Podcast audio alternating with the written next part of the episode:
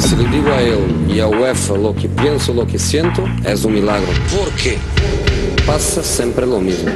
Estamos hablando de un equipo de fútbol absolutamente fantástico. Yo no entiendo por qué. Solo para dejar esta pregunta, que es una pregunta que yo espero tener um, respuesta, termine mi carrera hoy. El fútbol más allá del rectángulo verde. ¿Por qué? I think I'm a special one. La casa del fútbol internacional.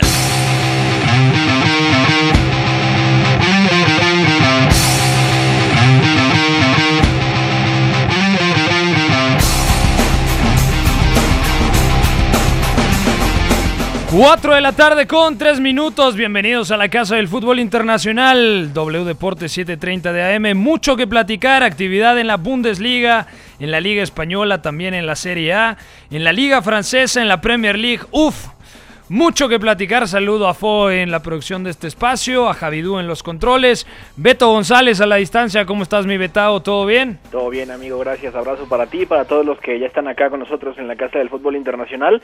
Lo pasamos muy bien en Anfield, ¿eh? La verdad es que el Tottenham pudo haberse llevado algo y al final no lo consiguió, pero caramba, el Liverpool pudo haberse llevado una buena bolsita de goles, ¿eh? De acuerdo, hay, hay muchos que dicen que el Tottenham pudo llevarse el partido, pero la diferencia terminó siendo el cabezazo de Roberto Firmino ya sobre la hora, ¿no? Al minuto 92 me parece que marca el atacante brasileño. Sí.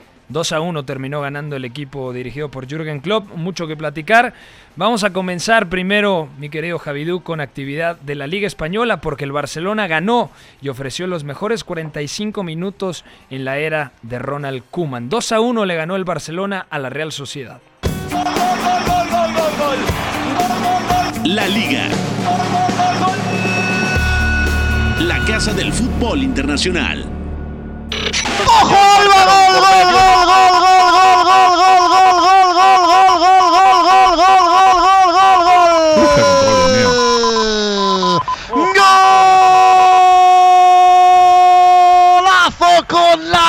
Derecha! de Jordi Alba para empatar e igualar el partido que se le había puesto cuesta arriba Barça en el Camp Nou. Jugada larga, buscaba el hueco Messi una y otra vez, no lo encuentra, pura línea de fondo, saca el pase, centro muy pasado, lo controla Griezmann, la vuelve a cambiar de lado, se pasea por todo el ancho del área, le llega Jordi Alba que por una vez no pensó en el pase, sino en el rebate. Y eso que le cayó en la que en teoría su pierna mala, pero mamma mía cómo la invocó, derechazo, rosquita, potente. Directamente a la escuadra para mandar a dormir a las arañas y empatar el partido para el Barça. Marcó Jordi Alba, derechazo para resetear de nuevo el match. Empató el carrilero en el 31 de la primera.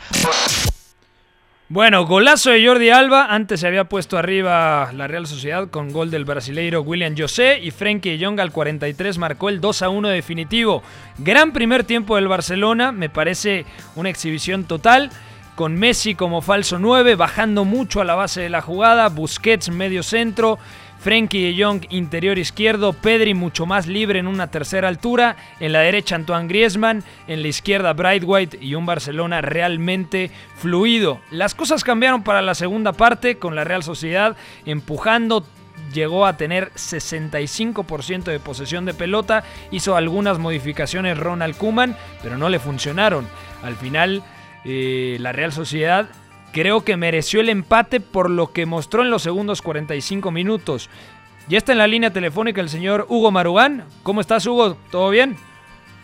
Hola, Pepe, ¿qué tal? ¿Cómo estás? ¿Todo bien? ¿Qué ha pasado el día de hoy en el Camp Nou? Sensaciones, ¿qué, qué te parece la victoria del Barcelona 2 a 1 contra la Real Sociedad?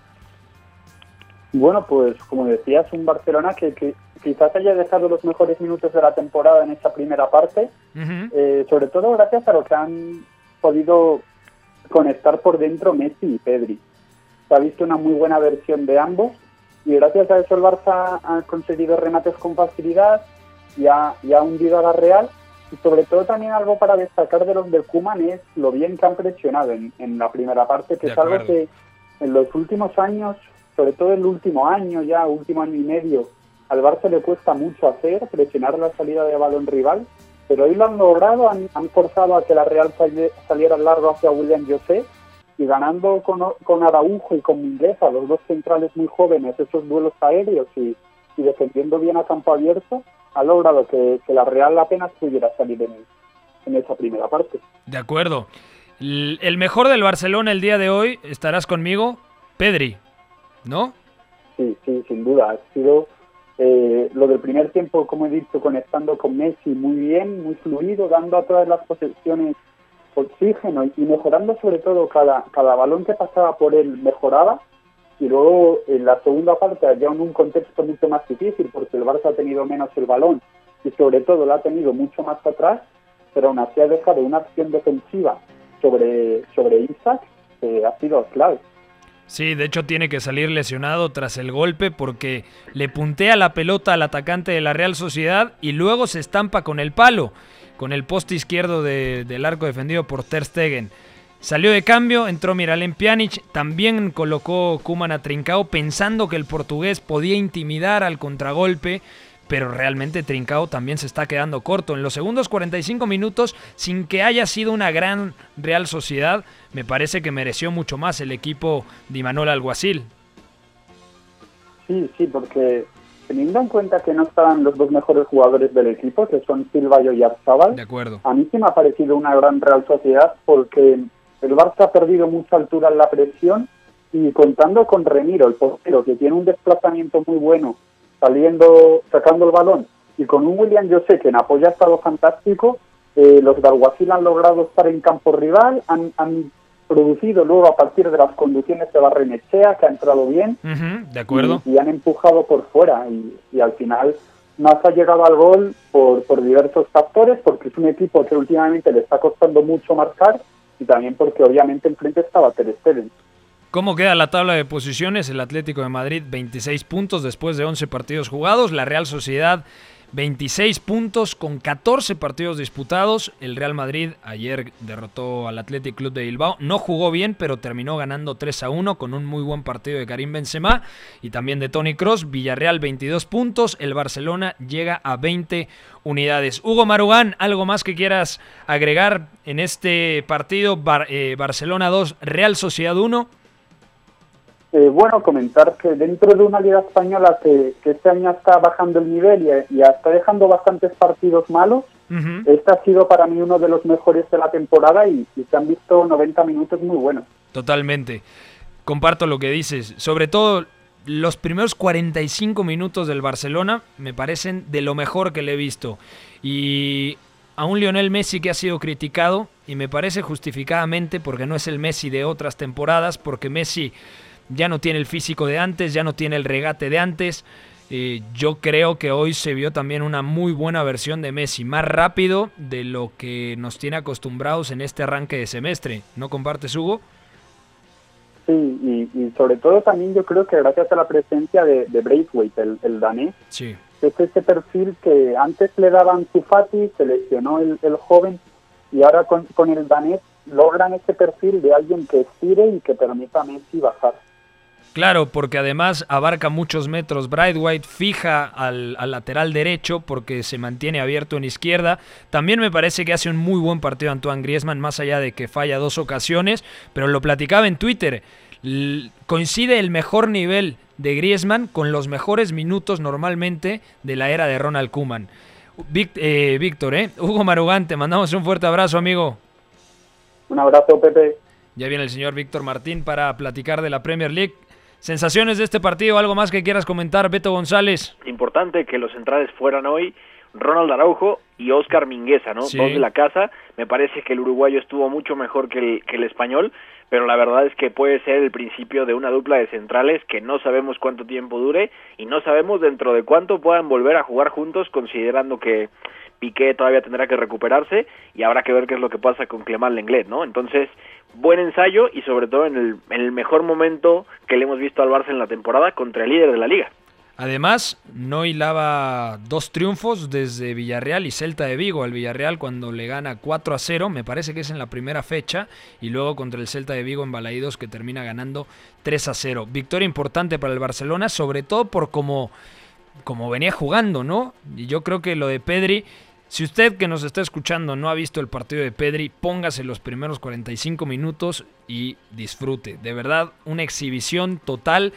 Esa sinergia con Messi, cómo se encontraban entre líneas. También es un buen partido de Frenkie de Jong atacando el área rival. Eh, se siente cómodo Frenkie de Jong en este nuevo, entre comillas, rol que le está dando Ronald Kuman, en donde no aporta tanto en la base de la jugada porque los primeros pases son para Sergio Busquets, pero tiene mayor libertad incluso para, para llegar al punto de penalti del arco del equipo rival. Eh, cambiamos de liga, mi querido Javidú. Hasta aquí dejamos la actividad del fútbol español. Repito, Hoy ganó el Barcelona 2 a 1 a la Real Sociedad y el día de ayer en el Alfredo Di Stéfano en Valdebebas ganó el Real Madrid 3 a 1 al Athletic Club de Bilbao. Viajamos ahora a Inglaterra. ¿Qué pasó en la Premier League? Premier League.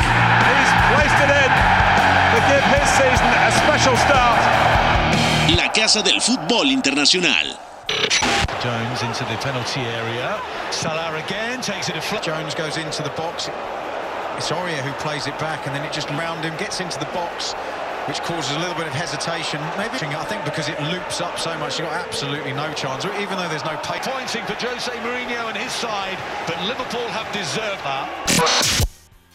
Mi querido Beto González, ¿qué ha pasado el día de hoy en Anfield? Mohamed Salah, 1 a 0, 1-1 Hummingson tras una espectacular asistencia de Giovanni Lochelso, Roberto Firmino en el noventa y tantos, 2 a 1 definitivo.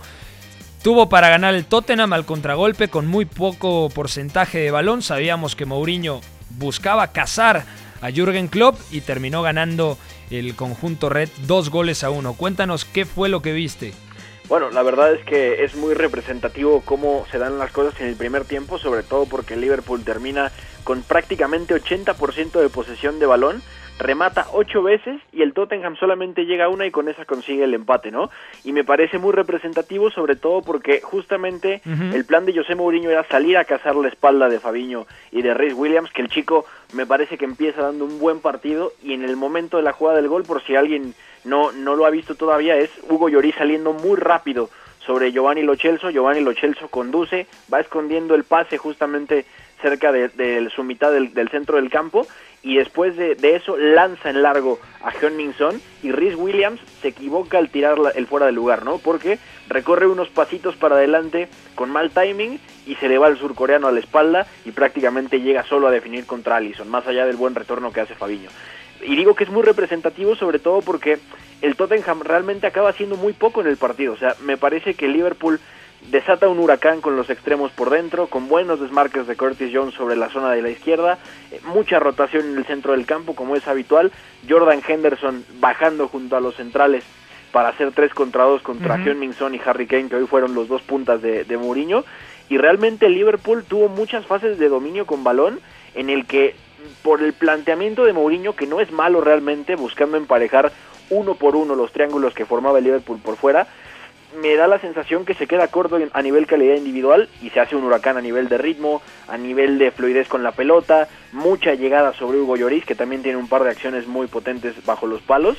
Y la verdad es que después del empate Liverpool sigue insistiendo, pero se siente menos cómodo, se siente más amenazado por, por Harry Kane lanzando a Son, por ciertas conducciones de, de Gio Lo que al final es sustituido por Lucas Moura, y me parece que justamente cuando más se da vértigo en el partido, cuando más empiezan a haber transiciones, el Liverpool empieza a subir el ritmo y llega ese momento de los 90 minutos donde Roberto Firmino vuelve a hacerse presente en el marcador y la verdad es que le martilla el ángulo superior derecho a Hugo Lloris con un cabezazo tremendo en el que otra vez el Tottenham acusa su terrible defensa del área. Porque Alderweireld, ¿no? Es el que falla en la marca de, del brasileiro. Exactamente, porque eh, el Tottenham si algo tiene de problema es que su línea defensiva en general, a nivel individual, no está compitiendo bien contra los rivales, ¿no? Por eso hablaba de esos triángulos en la banda que tanto Ben Davis como Sergio Aurier no pueden sostener, con Musa Sissoko que jugó en banda, con Steven Bervin que no tuvo un buen partido realmente, y luego ya defendiendo el área por arriba, le cuesta trabajo tanto al belga como a Eric Dyer, ¿no? Que está adaptado jugando como central zurdo. Entonces, me parece muy justo que Liverpool se haya llevado el partido, pierde un poquito el control en, en los primeros 25 minutos del segundo tiempo, pero se lo lleva merecidamente y se pone de líder. Se pone de líder por, por tres puntos porque el Tottenham lo deja abajo así con, con 28 contra 25 puntos. Y lo más interesante de todo esto es que más allá de las lesiones, el Liverpool pues sigue a paso firme y eso es importantísimo porque cuando regresen los lesionados habrá que ver dónde están y cómo cierran. ¿eh? Víctor Martín, bienvenido a la Casa del Fútbol Internacional. ¿Cómo estás? Te damos la bienvenida. ¿Qué sensaciones te dejó la victoria de Liverpool contra un Tottenham que hoy cambió un poquitín? Decidió jugar 4-4-2 con Son y Kane en punta. A Sissoko lo, lo, recargó en la derecha, Berbain en la izquierda. Reguilón entró de cambio y Ben Davis fue el lateral zurdo. ¿Cómo estás, Víctor? ¿Qué tal, Pepe? Primero de todo decirte que no, la conexión creo que no es del todo buena y, te escucho un poco cortado, pero bueno, vamos a intentarlo. Vale, vale, tú, eh, tú dame las impresiones. Perfecto. Eh, lo que decías, el Tottenham que Mou ha, matizado su plan como mínimo a nivel de nombres porque todos sabíamos que el Tottenham se había hecho muy fuerte con ese doble pivote con Sissoko y Holger y como tú has dicho... Eh, ha, priorizado eh, proteger quizás mejor el, costado derecho, que ya sabemos que el Liverpool por ahí ataca mucho con Andrew Robertson y ha desplazado a, a a la banda, poniendo a, a Chelsea en el centro. Y el resultado, mm, luego lo ha modificado, pero el resultado, sobre todo los primeros 25 minutos de, de la primera parte hasta el gol de Salah, ha sido bastante negativo, porque el, el Liverpool se ha impuesto totalmente eh, al, Tottenham, eh, le ha generado ocasiones, ya sabemos lo poco que concede el equipo de Moguay y el Liverpool las ha generado, pese a no tener jugadores creativos como por ejemplo Thiago Alcántara. Y, la verdad que los primeros, bueno, de hecho la primera parte del Liverpool ha sido muy buena, se ha impuesto en todo y luego Mou eh, me ha parecido lógico lo que ha hecho en la segunda parte, devolviendo a, a Sissoko eh, juntito con Hoyberg y desplazando a los Chelsea eh, a la banda, que ha durado apenas 13 minutos. Y el Tottenham, a partir de ahí, quizás no directamente por eso, pero, pero ha mejorado. El Liverpool ha generado menos, ha atacado más por la derecha y no tanto por la izquierda, que por ahí sí que se ha metido más en, en la primera parte.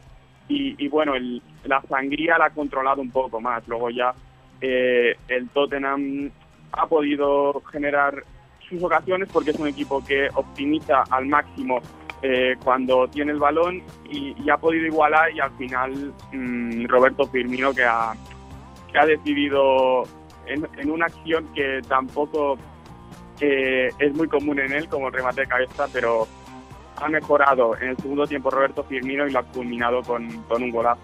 Antes de despedirte, Víctor, desde tu punto de vista, después de lo que viste en el trámite del partido, la victoria es merecida para el equipo de Jürgen Klopp. ¿Ganó bien el Liverpool? Totalmente, totalmente. Yo creo que ha sido un, puñetazo encima de la mesa y demostrando que, el Tottenham eh, es candidato obviamente al título, pero que, no se le va a poner eh, demasiado fácil el equipo de Jürgen Klopp. Víctor Martín, te mandamos un fuerte abrazo. Un abrazo, Pepe. Ahí estaba el señor Víctor Martín. Tú, Beto, ¿compartes lo que dice Víctor? ¿El Liverpool merecido vencedor de este duelo? Sí, totalmente, sobre todo porque si bien el plan de, de Mou al final no es negativo, sí me parece que se queda corto a nivel individual, lo que decía hace rato, y también es importante lo que decía sobre el, el matiz de Yolo Chelso, ¿no? Porque intenta, digamos, sacar provecho de lo bueno que es Giolo Chelso lanzando transiciones, jugándolo en el doble pivote, tener a Sissoko más en tareas de, acoso defensivo en la banda, y sí es cierto que le cuesta trabajo defender sus costados, e, eso me parece que sí, sí pasa mucho, y realmente el Tottenham cambia un poco más, se vuelve un poco más agresivo con Sissoko pasando a la banda y Moura perdón, con Sissoko volviendo al centro y Moura entrando por la banda y sí me parece que Mourinho se da cuenta que al final con Curtis Jones moviéndose mucho por dentro, con buenos desmarques verticales, con mucha rotación en el centro y, lo que estaban haciendo Salah y Mané por dentro, sí era difícil de sostener, ¿no? Pero al final me parece que esto va a ser muy muy largo. El Liverpool ha vencido hoy con categoría, pudo haberse llevado más, de que, más que los dos goles porque realmente falla algunas. Steven Bervin de hecho también tiene una, una jugada que se va al palo justamente de Allison antes de ser sustituido.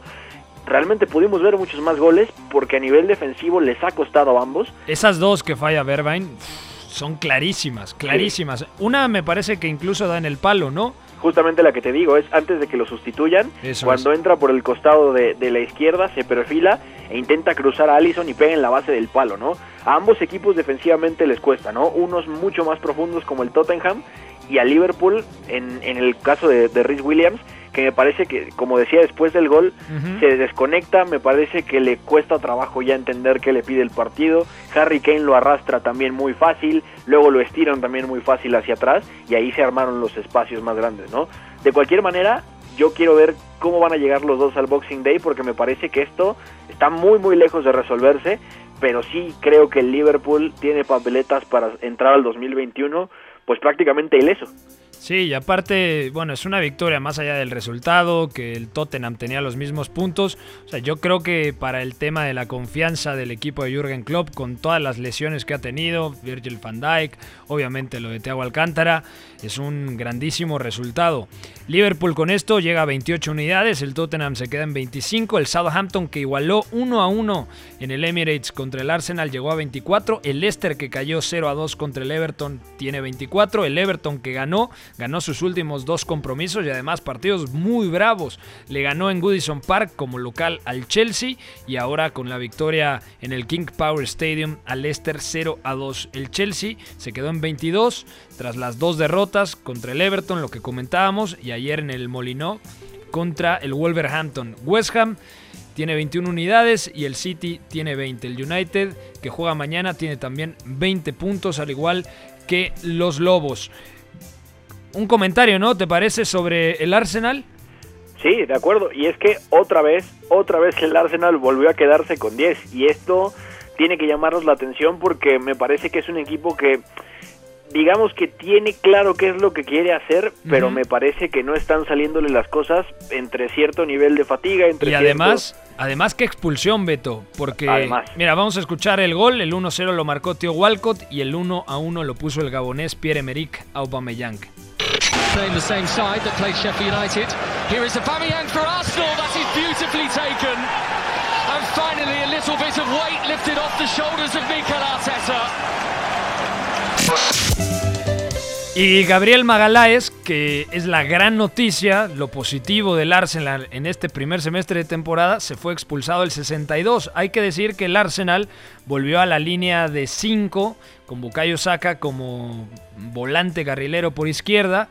Eh, Tierney como central en esa zona, Gabriel Magaláes y Holding en la central. En la derecha jugó Maitland Niles, doble pivote con eh, Mohamed El Neni y Dani Ceballos. Por izquierda Pierre-Emerick Aubameyang, en Ketia como referente de ataque y en la derecha el marfileño Nicolás Pepe por cómo se dio el partido, creo que el 1 a 1 no es un mal resultado ¿eh? para los de Arteta. No, no, totalmente. Y es lo que te digo, al final este Arsenal me parece que va teniendo claras ciertas cosas, va teniendo claro qué es lo que quiere lograr, pero me da la sensación que Arteta no está encontrando ese clic, sobre todo en algunos perfiles defensivos.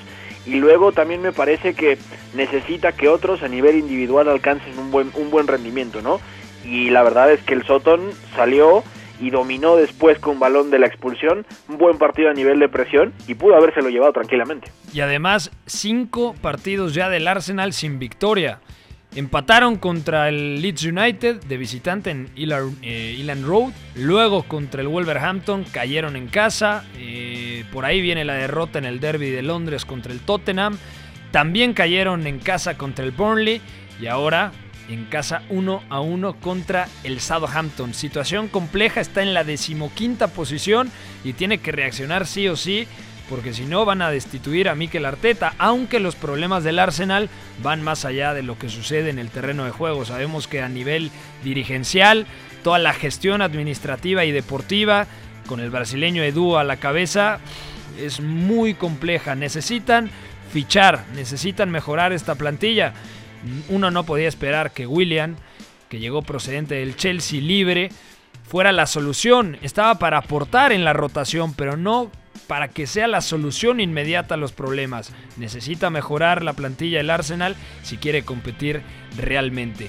Vamos a ir a una pausa, seguimos platicando toda la actualidad del fútbol internacional aquí en la Casa del Fútbol Internacional W Deportes 730 de AM. No se despegue.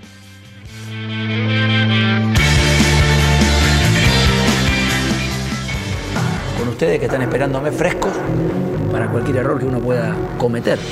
Para los valientes fui, fui un cagón. Para los inteligentes llegué a los penales.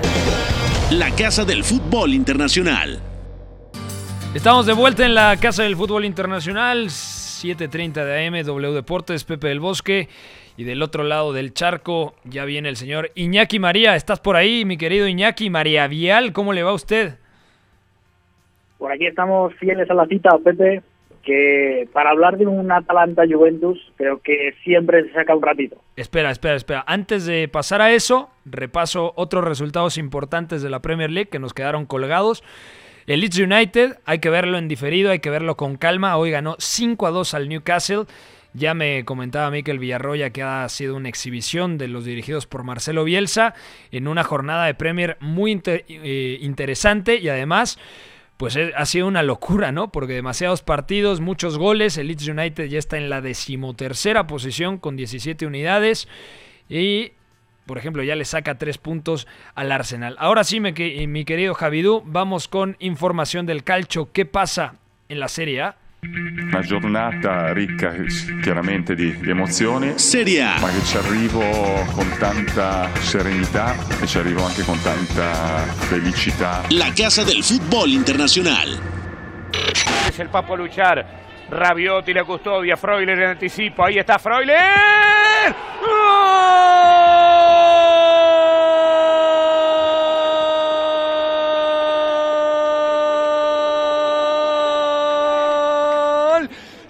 Atalanta, pero qué golazo. Mirá que la peleó, ¿eh? Mirá que la peleó. La fue a buscar, la luchó y la terminó. ¿Cómo está la Serie A, eh? Iñaki, ¿cómo está la Serie A con el Milan que empató el día de hoy 2 a 2? 28 unidades. El Inter, ya lo platicaremos a detalle, ganó hoy 1 a 0 contra el Napoli. No mereció ganar el equipo de Antonio Conte. Lesionado Dries Mertens, se fue expulsado Lorenzo Insigne e incluso con uno menos el Napoli tuvo la oportunidad de empatar en el Giuseppe Meazza. La Juve igualó 1 a 1 con Atalanta, ya lo escuchábamos, y el Sassuolo tiene 23 unidades. Cuéntanos qué ha pasado el día de hoy entre Juventus y Atalanta en Turín. Bueno, lo primero, Pepe, recalcar que además en el Napoli se ha ido eh, expulsado Lorenzo Insigne, el capitán, y que la próxima jornada es frente a la Lazio, así que eh, bastante compleja va a ser salir de este bache para el equipo de Gatuso, pero centrándonos ya en los de Pirlo y Gasperini, creo que nos han dejado una primera mitad un poco fría, algo más floja de lo que yo personalmente esperaba. Mm, por parte del conjunto bianconero, sin ir más lejos, una sola llegada que ha sido el gol, una brillantez individual de Federico Chiesa que luego lo comentaremos, pero creo que ha tenido un rol especial hoy. Y por parte de la Atalanta creo que también circulaciones bastante lentas, poco desborde. Creo que los dos equipos eh, podían dar mucho más y ya sin miedo. Tras el descanso creo que hemos visto la versión más reconocible de ambos y sobre todo del Atalanta que ha ido de menos a más, que ha acabado mejor el partido y que incluso con la entrada del Papu Gómez, que dentro de todo este lío que se trae con Gasperini, con Ilicic también ahí enfrentado de por medio parece con el técnico, ha acabado entrando el argentino en la segunda mitad, le ha dado un puntito más de ritmo al partido y creo que también es fundamental para comprender la mejoría de la DEA en los segundos 45 minutos. Varios detalles importantes. Cristiano Ronaldo falló un penalti, lo atajó Golini y en la siguiente jugada Golini le para un mano a mano increíble Álvaro Morata. Chesney también tuvo un par de intervenciones destacadas. El 1-1 pudo ser tranquilamente 3-3 por la cantidad de llegadas que vimos en la segunda parte. Bien decías que ingresó el Papu Gómez por Pesina, que este chico me gusta bastante. También buenos minutos creo yo de Malinovsky. Nada del otro mundo, pero creo que en el rol de Ilicic el ucraniano se puede sentir cómodo. Y por parte de la Juventus, lo de Weston McKinney, que me parece sigue siendo diferencial con ese recorrido, con su energía. Creo que hoy en día en ese confeccionado del medio campo que está buscando Andrea Pirlo, Arthur salió lesionado, por lo tanto Bentancur pasó a ser el medio centro con el ingreso de Adrien eh, Rabiot, Weston McKinney como todo terreno, ¿no? Otro buen partido del norteamericano. Y además lo de Matis Delict, una muy buena actuación frente a Duban Zapata. Secó al colombiano y el reto no era fácil para el zaguero neerlandés. Completamente de acuerdo. Muchas veces ayudado por Bonucci, que acababan los dos quedándose muy cerquita para una posible cobertura ante ese Duban Zapata que sabemos que va tan bien recibiendo de espaldas. Creo que han salido claramente vencedores los centrales de la Juventus. Yo también destaco el partido del neerlandés. Y por parte de McKinney decir que me ha parecido también uno de los mejores noticias de la Juventus. Hoy hemos visto un Cristiano Ronaldo muy poco participativo, un Morata, diría yo, demasiado pasado de revoluciones, que ha estado más impetuoso que preciso, pero el medio campo diría que ha funcionado bastante bien. Bentancur, como comentabas, realizando funciones diferentes en función de si su acompañante era Arthur o era Adrien Rabiot y sobre todo luego las alas, porque en el 4-4-2 defensivo habitual de la Juventus, eh, Weston McKinney además tenía que hacer ese sobreesfuerzo que muchas veces atacaba por dentro y atacaba bien, habilitando al compañero con buenos últimos pases, pero que le tocaba además repetir esfuerzos para cerrar como volante derecho. Y mientras tanto, Federico Chiesa, que también ha sido fundamental, porque normalmente también cierra, como en este caso, por izquierda, como volante izquierdo, pero que a la hora de atacar solía ser el carrilero en ese 3-5-2 de la Juventus y ante un Atalanta que ya se sabe también que su estilo es ir arriba a presionar al hombre, Federico Chiesa no ha sido un carrilero al uso, ha aparecido mucho por dentro, así llega también su gol que es golazo, robo, golazo además. robo de la Juventus. Y ahí me ha dejado sensaciones muy positivas Federico Chiesa porque apareciendo por dentro como factor sorpresa creo que ha sido de lo más rescatable de la Juventus y también el rol de Danilo, que incrustándose como tercer central, viendo que el Atalanta tenía a Pesina como un centrocampista más y sale, acababa saliendo muy fácil la Juventus de esa presión porque tenía tres centrales frente a dos delanteros de la DEA. Si este partido fuera un examen ¿Lo aprueba el equipo de Andrea Pirlo o no? En funcionamiento, el resultado yo creo que mm, tampoco es malo porque Atalanta es un rival complicado. Es cierto que el partido fue en Turín, pero hablando únicamente del funcionamiento, ¿viste cierta mejoría de la Juventus después de que aquí mismo en este espacio hemos criticado bastante a la vecchia señora? Yo creo que viniendo de donde venía y siendo el rival que era, que aunque hay que decir que también la Atalanta llega en un momento muy complicado, el más complicado de hecho de la era Gasperini, pero teniendo en cuenta las circunstancias y sobre todo el rival, le doy por aprobado. Lo que creo es que debe mejorar de aquí en adelante a controlar más los partidos. Se pone por delante en la primera mitad cuando para mí estaba siendo un puntito superior, pero no estaba generando prácticamente nada en ataque. Y una vez que te ves ya por delante, aprovechando la única que han tenido en ese primer periodo, creo que se dejan dominar que ante la Atalanta, ya digo, eh, creo que puede ser entendible, pero a la Juventus eh, se le están viendo varios déficits más allá del control porque defendiendo área no viene siendo un conjunto demasiado fiable y en el día de hoy sí que rescato al menos que la figura de los centrales se ha impuesto para achicar aguas cuando más lo necesitaba el equipo. Y además suena tópico, pero parece que el equipo, la plantilla en general, respalda a Andrea Pirlo. O sea, yo creo que el equipo está comprometido con su entrenador porque se siente, ¿no? Esa vibra de comunión entre los jugadores y el propio Pirlo. Y yo creo que esto es algo muy positivo. Sobre todo porque hablábamos de que en algunas posiciones a esta Juventus le falta calidad. Y Pirlo está probando cosas constantemente. Hoy cambia de lado a Danilo, coloca a Alexandro, eh, pasa a una especie de 4-4-2 porque también adelanta la posición de Juan Guillermo Cuadrado en derecha. Yo creo que Pirlo poco a poco está entendiendo qué es lo que tiene que hacer. No, es, no, digo, no estoy seguro de que le alcance para ganar el Scudetto, porque yo creo que el Inter, el propio Napoli, a día de hoy son mejores equipos, quizá el Milan, pero la Juve tiene tanto talento diferencial en ciertos en ciertas posiciones, lo de Dybala que es suplente, Morata que ha arrancado bien la temporada, aunque hoy estuvo bastante desatinado. Cristiano Ronaldo, sí, hoy falla un penalti, pero es Cristiano Ronaldo de Ligt que da un paso al frente. No sé, yo creo que el empate de hoy creo que puede ser el principio de un buen augurio, sobre todo porque las posiciones o la zona del campo que más adolece, creo que hoy ha jugado bastante bien con Rabiot, con Bentancourt y con Weston McKinney. Y el primer eh, lapso de partido de Arthur me parece que estaba siendo positivo, Iñaki.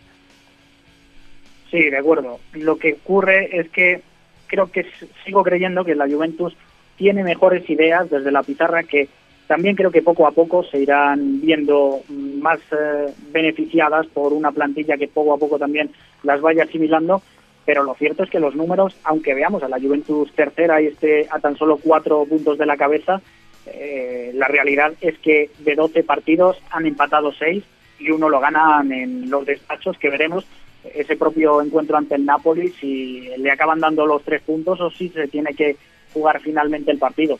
Los números, como digo Pepe, no son buenos, pero creo que al menos también entendiendo que este equipo con Sarri venía a hacer una temporada muy mala, eh, decepcionante en Champions y que al final quizá eh, salva la Serie A, que era una obligación para ellos, pero que no convenció en ningún momento de la temporada, yo creo, a través del juego, viniendo de ser un equipo sin solidez atrás y tampoco demasiado eh, ofensivamente eh, imprevisible, creo que esa es la palabra, estamos viendo una Juventus que al menos por intenciones sí que convence y que también en ese rol que comentaba hoy de pieza, con un poquito más de libertad, Cristiano Ronaldo Morata mezclando muy bien, es cierto que Dybala todavía ha aparecido muy poquito y eso es algo que debe corregir Pirlo porque es uno de los talentos más diferenciales de la plantilla, pero yo creo que esta Juventus acabará llevándose otra serie y al menos eh, dejando mejores sensaciones para el aficionado bien bianconero. La Juventus cierra la Serie A este año contra Parma, visita el Lenio Tardini y última jornada contra la Fiorentina en Turín. Buen partido, aunque la Fiorentina ha arrancado mal la temporada. Iñaki María, fuerte abrazo, amigo. Un abrazo, Pepe. Cambiando de partido, el Napoli, el Napoli visitó Giuseppe Meazza, no mereció caer el equipo de Gennaro Gattuso, de hecho ya en el cierre de partido, Andrea Petaña tiene una pelota al palo, ya con un hombre menos por la expulsión de Dries Mertens. Sigues ahí, ¿no, mi querido Beto González? Claro, claro. Sigues respirando, Beto. Sí, sí. Ah, perfecto. Y es una derrota bastante dolorosa porque se va expulsado Insigne, sale lesionado Mertens, no pinta bien lo del tobillo del plurifuncional atacante belga. Y el Chucky Lozano, bueno, de nueva cuenta titular, creo que da un buen partido, por ahí tiene una ocasión clara de gol que controla bien con el pecho y luego no alcanza a definir bien con pierna derecha, pero el Napoli ahí está, quizá su funcionamiento es mejor que los resultados que ha tenido, porque suma 23 unidades, aunque debería de tener 24 mm, o más, porque le quitaron los tres puntos más el adicional que perdió en la mesa contra la Juventus por no presentarse a aquel partido. Sí, totalmente. Y, es uno de esos días donde uno quizá no termina de explicarse cómo es que se va sin puntos, ¿no? Sobre todo ante un equipo que mentalmente está batido, como el Inter, que realmente no le han salido bien las cosas en este primer semestre de temporada, con Antonio Conte con muchas dudas y un Gennaro Gatuso que va encontrando de a poco el camino táctico que más le conviene a este equipo, ¿no? Pasando al doble pivote con un Bakayoko inamovible, con un Chucky Lozano que no deja de mejorar, el tema de Mertens que habrá que verlo porque me parece que si bien ahora se viene un, un poco un poco más relajado el ritmo en liga para, para todos en Italia, lo cierto es que es una baja durísima, sobre todo porque sin él se pierde ese perfil de segundo punta que tanto le hace bien a ese sistema de, de Gennaro Gattuso en este segundo año, ¿no? Y fuerza a buscar otras cosas justamente en la media punta, ¿no? Porque, por ejemplo... Eh, Zielinski... más, claro, claro, pero más allá de que Piotr Zielinski ahora está partiendo detrás del 9, sobre todo cuando es Dries Mertens, lo cierto es que en ese momento en el que Gattuso quiere sumar un 9 de área y tener ese segundo punta libre, me parece que le cambian los perfiles y tiene que modificar algunas cositas, ¿no? Matizar cosas que quizá este Napoli todavía no tiene tan bien interiorizadas y por ahí puede haber el problemas. titular al comienzo de temporada era Víctor Osimén y Mertens jugando de media punta. Hoy en día Zielinski, indiscutible, ya sea interior izquierdo o media punta como tal. Hoy sale del terreno de juego el polaco, ingresa Fabián Ruiz en el complemento. Petaña me parece que es un buen delantero para la Serie A, pero para el Napoli no está para ser titular. Mm, hay que decirlo como es. Y esperarán al nigeriano Víctor Osimén que se recupera lentamente. Yo pensaba que para estas fechas ya estaría eh, el exjugador de Lille. Terminó ganando el, el, Inter, no jugó bien el equipo de Antonio Conte, de hecho en la primera parte fue un partido en donde superior el, Napoli. Eh, al Inter le cuesta mucho trabajo generar ocasiones, el gol llega de penalti y un penalti que convierte Romelu Lukaku. Y con esto se pone ahora te digo, con 27 unidades, únicamente a uno del Milan que empató en campo del Génova. Vamos a cambiar, que nos quedan 5 minutitos para hablar rápidamente de la Bundesliga, porque el Bayern ganó y le quitó el invicto al Wolfsburg. Y además el Bayer Leverkusen sigue líder tras ganar 4 a 0. Dieses Gefühl kann man nicht beschreiben, das äh, muss man mal erlebt haben. Bundesliga. Not here in Gelsenkirchen, Gelsenkirchen is dead. La casa del fútbol internacional. Lewandowski goes for his second goal. Robert Lewandowski. They might be capable of finding one. Tengo ganas de ver el partido diferido porque una vez que vi la alineación, lo tenía ahí en el monitor de apoyo, dije, esto es muy raro porque salió Coman, Nabri, Thomas Müller y además Leroy Sané, es decir, cuatro centrocampistas ofensivos respaldando a Robert Lewandowski y además el medio centro era Tolisso, el francés, que a pesar de que puede jugar ahí, creo que se siente más cómodo como un interior con mayor vuelo, ¿no? Con mayor despliegue. 2 a 1 ganó el Bayern Múnich.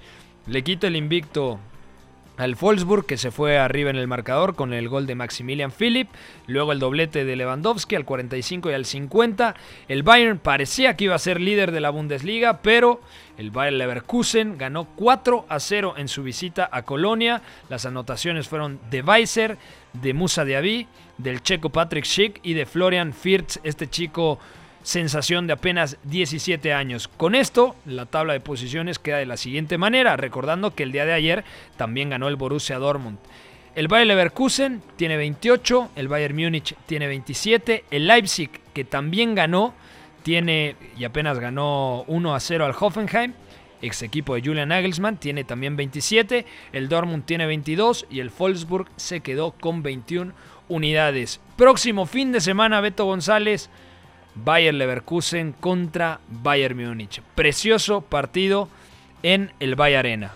Sí, totalmente. Y puede ser eh, un Bayern Múnich Bayern Leverkusen de lo más parejo que hayamos visto en las últimas tres temporadas, sobre todo por el momento en el que llegan ambos, ¿no? Me parece que el Bayern Múnich sigue en esta dinámica mucho de seguir invitando al rival golpe a golpe y devolvérselo el doble de fuerte. Hoy el Wolfsburg no tiene cómo responder ante eso, sobre todo defendiendo el área, pero me parece que este Bayern Múnich tiene bastantes debilidades hoy en día que este Bayern Leverkusen puede explotar mucho, ¿no? Sobre todo a través de sus extremos, ¿no? Porque Leon Bailey, el jamaiquino, y Musa, Musa Diaby, el francés, están en un nivel tremendo, los dos jugando mucho también con los costados, alternando bastante, hoy Musa Diaby parte por la izquierda, y me parece que va a ser difícil para el Bayern Múnich defender lo que hacen juntos Patrick Schick y Florian Wirtz por dentro, ¿no? Realmente ahí vamos a ver un duelo tremendo porque el Bayern Múnich tiene muchos problemas para defenderse entre líneas, hoy me parece que el experimento de Hans-Dieter Flick con, con Corantan Tolisso viene por, por ese camino, me parece que va en ese sentido, sobre todo porque tiene mucho intercambio en el centro del campo, pero él está de fijo en la base de la jugada. Y por ahí eh, lo interesante es que está probando con un poquito más de vértigo para juntarse más arriba después, con Serge Gnabry como interior. Y, y, por ahí podemos ver al, al Bayer Leverkusen este fin de semana atacando bien con, con Von Garlinger, con Amiri, con Birz a la espalda o a los costados del francés de Tolisso y vamos a ver un buen duelo táctico ahí. Y hoy me parece que el, el Bayer Leverkusen confirma que lo que está pasando no es vamos, que, que, esta constancia que le hemos visto y este ritmo competitivo tan alto realmente es muy coral y realmente tiene a todos enchufadísimos, cosa que en el Bayern Múnich me está costándome un poco encontrar. De acuerdo. Ya nos vamos a ir, Beto. ¿Algo más que quieras agregar en esta cantidad de partidos que tuvimos el día de hoy? La victoria del Barcelona, para la gente que apenas nos sintoniza, la victoria del Barcelona y unos 45 minutos iniciales tremendos del equipo de Ronald Kuman, quizás su mejor versión. Eh, victoria 2 a 1 contra la Real Sociedad, el equipo revelación en España. Eh, victoria también del Bayern Múnich contra el Wolfsburg. el fin de semana enfrenta al Bayern Leverkusen primero contra segundo, partido tremendo en la Bundesliga, en la Premier League. Se enfrentaban los dos líderes y el Liverpool terminó ganándole al Tottenham sobre la hora con gol de Roberto Firmino. Tengo ganas de ver ese partido en diferido porque volteaba y decía, mira, otra ocasión del Tottenham, mira, Berbain se perdió otra, eh, Harry Kane por ahí tuvo una más. Y de hecho, en las expectativas de gol, resulta eh, un porcentaje más elevado el del Tottenham que el de Liverpool. Entonces tengo ganas de descubrir qué fue a profundidad lo que hoy sucedió en Anfield Road. Sí, totalmente. Por ahí es muy interesante ver que, el Tottenham, más allá de cuánto se le domine y de cuántas veces se le llegue, tiene esa capacidad de intimidar a través de, de Harry Kane girando para lanzar a Heung-Min ¿no? Por ahí eso, eso rompe ciertas estadísticas, eso los pone también del otro lado y es muy importante. Y me parece que hoy es un buen día para confirmar lo que es este fútbol en tiempos de pandemia, ¿no? Que me parece que más allá de que haya cierto favorito, más allá de que haya un equipo con más posibilidades de ganar, hoy en día eso no garantiza absolutamente nada, mucho menos que en tiempos más normales. Y estamos viendo equipos que están llevando al máximo el error del rival y si no lo castigan, se los castigan a ellos y entonces se van sin nada, ¿no? Vamos a tener un cierre de 2020 bien bonito en este sentido. Tremendo. Mañana nos escuchamos. Mañana también hay partidos destacados. Es jueves, no hay Europa League, pero vamos a poder detenernos en las principales ligas alrededor del mundo para desmenuzarlo con más calma y también tocaremos algo de la Copa Libertadores que Palmeiras ya derrotó 3 a 0 a Libertad de Paraguay y en estos momentos al minuto 40 el Santos de Brasil en un partido muy bravo está derrotando 2 a 0 al gremio de Porto Alegre. Beto González, fuerte abrazo amigo. Fuerte abrazo, Pepe, a todos los que nos escucharon. Y ya que decías de Libertadores, parece que Miguel Ángel Ramírez llega al Inter de Porto Alegre reemplazando a Chacho Coudet, ¿eh? Ojo a esa noticia. Sí, de acuerdo. Después de hacer un estupendo trabajo en Independiente del Valle, uno de los equipos sensación. La verdad no lo he visto tanto como me gustaría, pero eh, partidos puntuales que me ha mandado mi buen amigo Igor Santos es para para analizar este técnico español que creo que está cambiando el paradigma en Sudamérica. Uno de los estrategas jóvenes a seguir, bueno, y jóvenes entre comillas. Mañana Roma-Torino, Aston Villa contra Burnley, más temprano, pretexto para ver a Jack Grealish y Sheffield United contra tu Manchester United, Beto González. Fuerte abrazo a todos, gracias a Javidú en los controles, a Fue en la producción de este espacio, ya viene mi Chave, mi Chave. Ya puede irse pasando, por favor. Gracias a todos. Soy Pepe del Bosque, esto fue la Casa del Fútbol Internacional W Deportes 730 de AM. Quédense en Pasión W. Bye bye. Mira, también puede salir aquí una lista de agravios comparativos, pero no acabaríamos nunca. Yo vengo aquí porque es mi obligación delante de ustedes. Ustedes me preguntan y yo, yo respondo. Fuera del campo y ha ganado, lo ha ganado durante todo el año, ha ganado durante toda esta temporada y en el futuro lo que va a ser. Le regalo su Champions particular. Hay veces que me merezco que me manden a freír espárragos, o cuando la cago, la cago. El fútbol más allá del rectángulo verde. En esta sala, él es el puto jefe, es el que más sabe del mundo, el puto amo. La casa del fútbol internacional.